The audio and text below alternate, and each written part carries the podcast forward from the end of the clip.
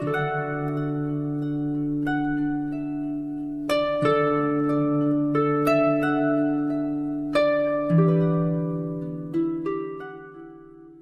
位听众朋友，大家好，我是主播迎秋。今天给大家播送的文章题目是：请告诉孩子，读书才是最容易走的那条路。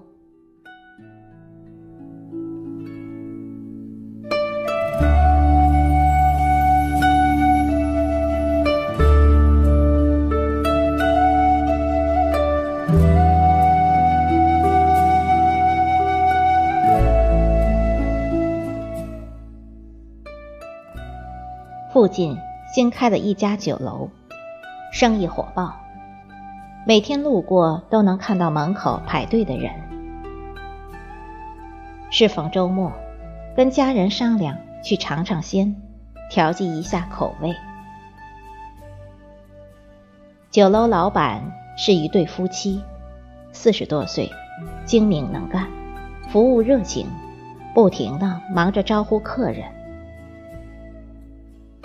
饭菜确实不错，分大量足，口味地道。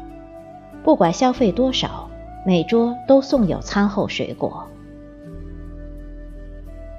在客人最多的时候，除了两个服务员，招呼客人的也只剩老板一个人。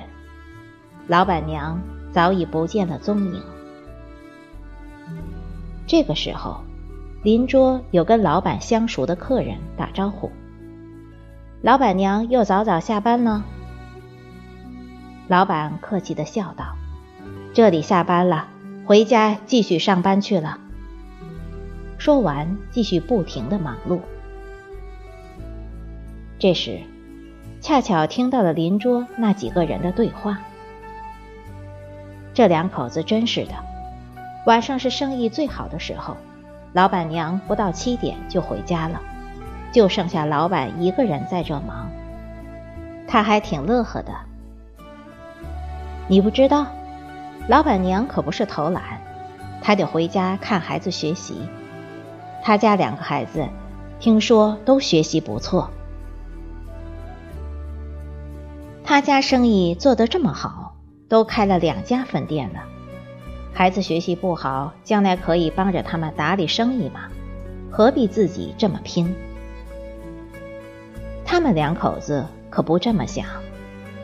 老板有一次说，他们从十几岁出来打拼了这么多年，什么苦也吃过了，现在生活渐渐好了，但他们这二十几年吃的苦，让他们从小就教育孩子，好好读书，读书才是最容易走的那条路，读书才是最容易走的那条路。这句话似曾相识，在这里听到，倍感亲切。初中毕业那年，每个人对自己的未来都有着不确定的打算。同桌是一个长相帅气的男生，除了学习不太好，人缘、体育等都很好。下半年正是大家忙碌着准备升学考试的时候，他却一副心不在焉的样子。过了没几天，听说他要退学的消息。为什么不试一试？我问他，他告诉我，反正自己学习不好，对他来说学习太难了，家人已经为他找了一份不错的工作。跟着别人当学徒，不用费脑子的事情比较适合我。读书太苦了，家人给我找的这条路，对我来说相对容易一些。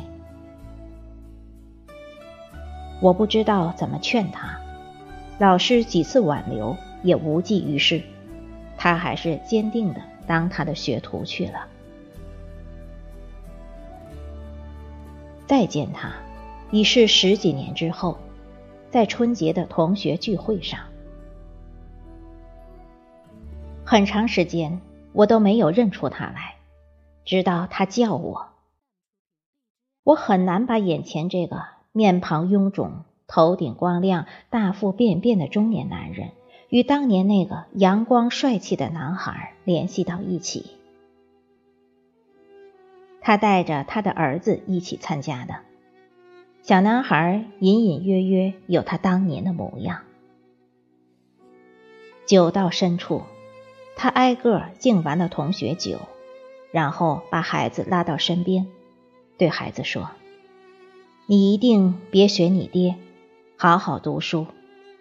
你想读多少年，爹都供你。”从他断断续续的话语中，知道这些年他过得并不像他退学时说的那么容易。学徒学的还可以，可惜后来那个行业就没有了，他只好另找工作。在工地搬过砖，工厂压过模，回家种过地，几经辗转，最后拉了几个同乡，干起了小活承包，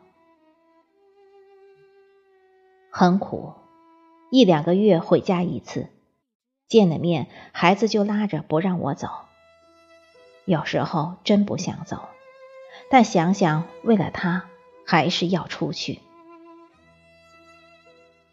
本以为自己选了条容易的路，等真正出去了，才知道读书才是最容易的那条路。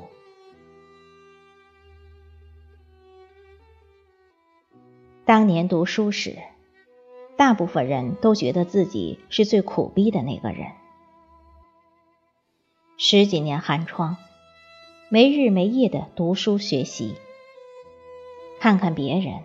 过得多潇洒，可以早早的去看外面的世界，花自己的钱，走自己的路。等我不上学了，我要怎样怎样？这是我们当年的豪语。等我们不上学了，出去摸爬滚打几年，再回学校见到当年的老师同学，个个感慨，还是在学校里好。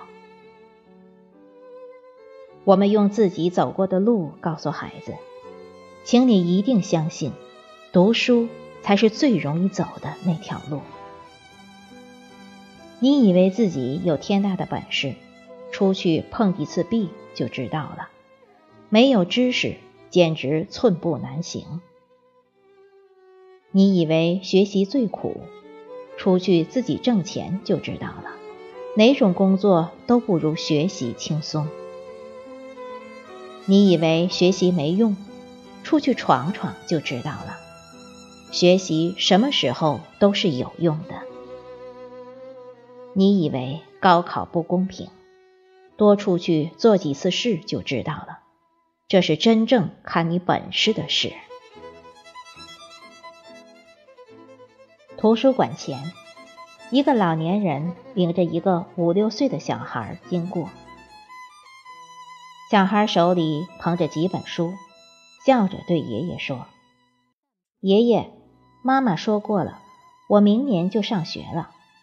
我要好好读书，等读好了，我长大了，就带着爷爷奶奶、爸爸妈妈去坐大飞船。”爷爷笑着：“好好孙子。”